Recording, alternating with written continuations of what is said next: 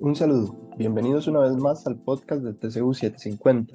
Mi nombre es Alejandro Granados, estudiante de Ciencias Políticas, y hoy me acompaña mi compañera Erika Rojas, estudiante de Ciencias Políticas también. Durante este episodio continuamos con la temática de experiencias de incidencia en comunidades y aportes desde la educación popular, experiencias desde enfoques territoriales y etnográficos. Y tendremos esta vez eh, como invitada a una persona con amplia experiencia en el tema, la profesora Sharon Camacho, a la cual le voy a solicitar que se presente para nuestros oyentes y nos cuente un poco más sobre eh, bueno, sus experiencias de incidencia en comunidades y de investigación.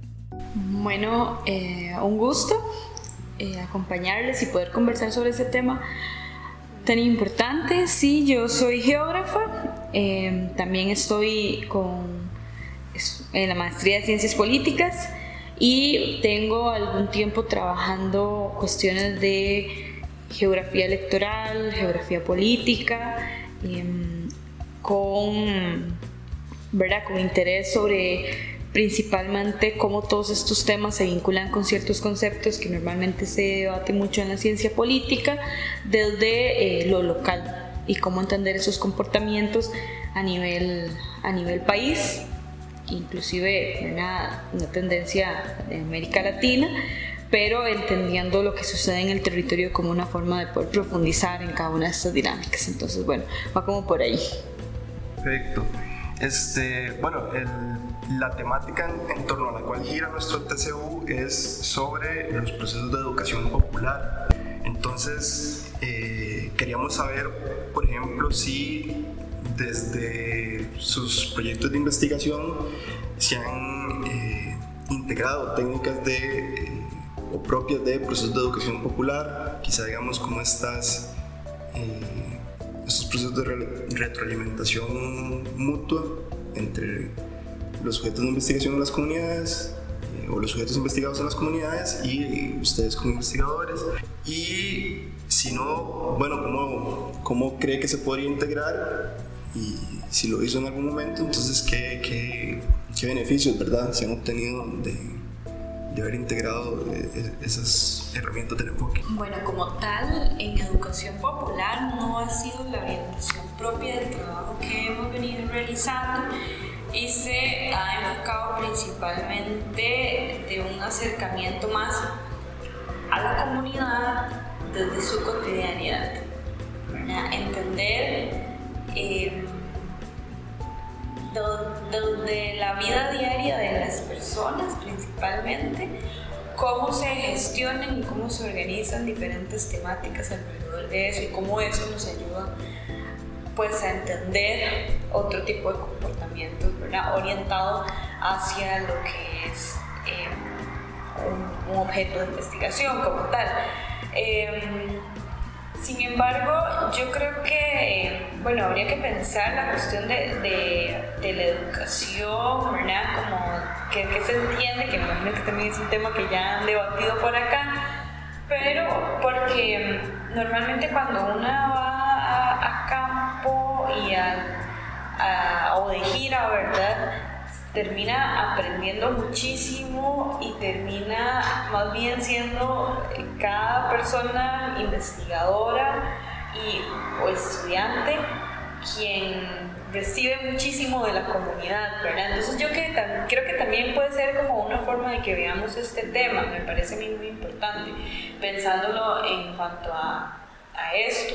Y luego... Eh, pues hay algunas, hay algunas disciplinas que ya están incorporando lo que se conoce también, algunas, conozco algunas experiencias pues, de eh, geografía y otras disciplinas que desarrollan cosas como el, lo que viene siendo la recolección de datos por parte de las mismas comunidades, pero de una cuestión sumamente horizontal, la ciencia ciudadana es así como se, como se conoce la ciencia ciudadana, es, esa, es ese desde abajo con las personas, quienes, por ejemplo, eh, trabajan en la SADA, quienes son los que están eh, elaborando proyectos, eh, no sé, juveniles, o de quienes saben cómo es que funciona el bosque, ¿verdad?, etcétera son quienes están monitoreando y a partir de eso entonces se da una, interpretación y se la labor académica viene más a fundamentar y entender eso que estamos viviendo.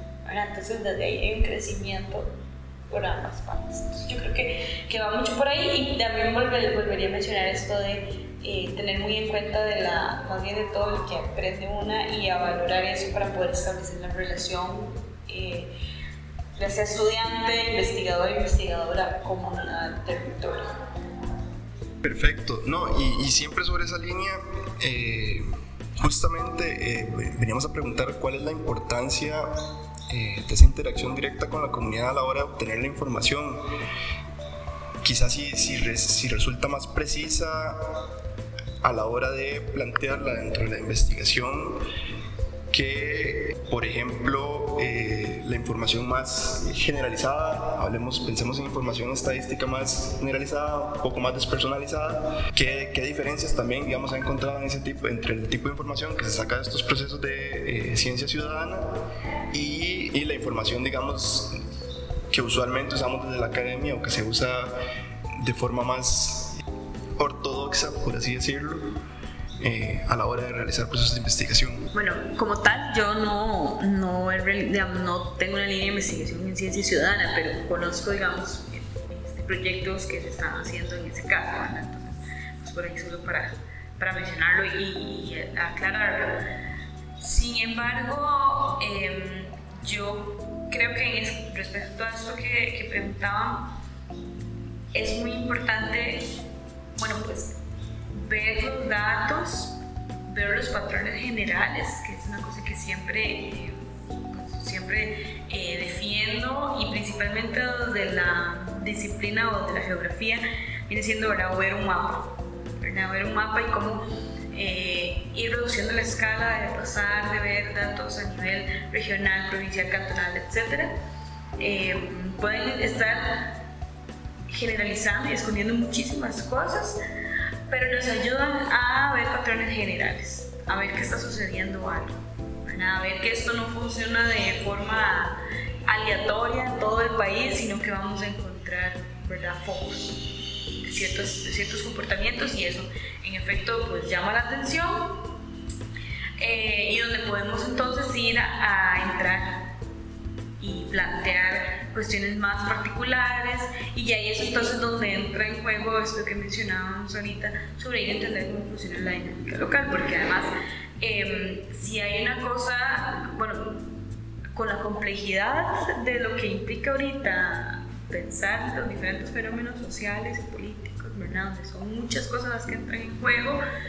Eh, me parecería que es este trabajo con comunidad y este trabajo en el territorio como tal lo que nos puede ayudar realmente a entender qué es lo que está sucediendo, por qué la gente está eh, descontenta, por qué la gente no quiere participar.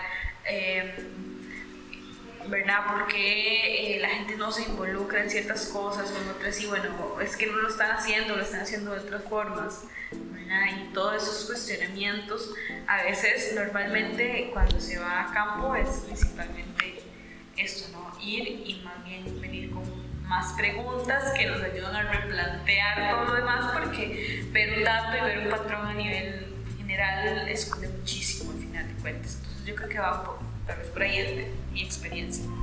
Ok, y bueno, eh, mencionaba algo sobre lo de la comprensión de las dinámicas particulares, eh, pensadas desde esta lógica de bueno, la, la, ubicación de las diferentes comunidades y, cómo eso influye en, en, en, sus dinámicas.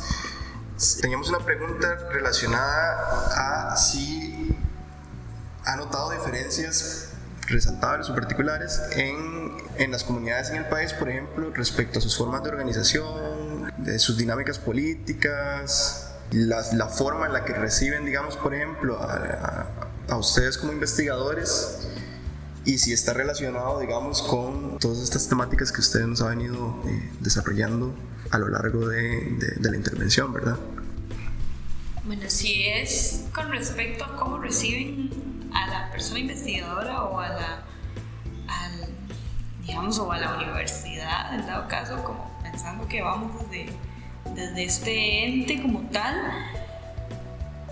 Eh, pues ahí de todo, ¿verdad? Normalmente el trabajo que yo realizo es en zona rural, ¿verdad? Y, en la, y en la periferia, y, y, y, se han tenido experiencias en donde es como, no queremos porque vienen básicamente a, a sacarnos información y nosotros que recibimos a cambio, ¿verdad? Y es una de las preguntas también que eh, algunas personas se cierran y dicen, no, o sea, no, no quiero, pero eh, me he topado también con otras experiencias de personas que nos dicen, ok, usted quiere venir aquí, pero ¿qué, qué me va a dar a cambio? ¿Qué gana mi comunidad que ya tiene todas estas problemáticas y que estamos dentro de eh, condiciones de, estructurales de desigualdad eh, con que usted venga? O sea, ¿qué vamos a obtener nosotros de esto?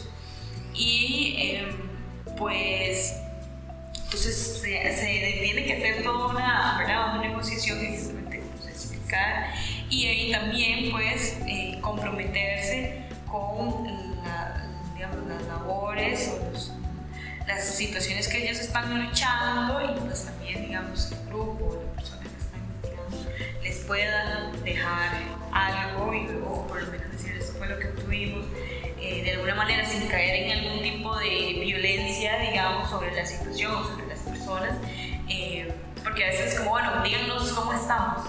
Bueno, nosotros que hay que establecer ciertas relaciones que uno puede, uno puede hacer eh, y entonces se, se negocia. Pero yo creo que eso está como, como bastante ahí, podría decir como que hay unos lugares donde definitivamente no te dejan entrar, porque siempre pues, hay diferentes organizaciones y siempre hay diferentes personas con diferentes posicionamientos. Pero pero yo creo que esta idea sí está bastante, eh, al menos la he encontrado en varios lugares, principalmente como decía en periferias, donde las personas dicen, ok, bueno, pero ¿qué es lo que, ¿para qué quieren hacer esto y qué es lo que nosotros podemos obtener de, de eso? Porque si no, no estamos interesados. Perfecto, muchísimas gracias. Eh, y no, eh, ir cerrando ya, ¿verdad? Eh, este episodio del podcast, agradeciéndole a la profesora, Sharon su participación y los valiosos aportes de verdad que nos ha, nos ha entregado hoy. E invitarlos a todos, eh, bueno, agradecerles también a todos nuestros oyentes e invitarlos a seguir sintonizando el podcast con los episodios que se vienen más adelante. Muchas gracias.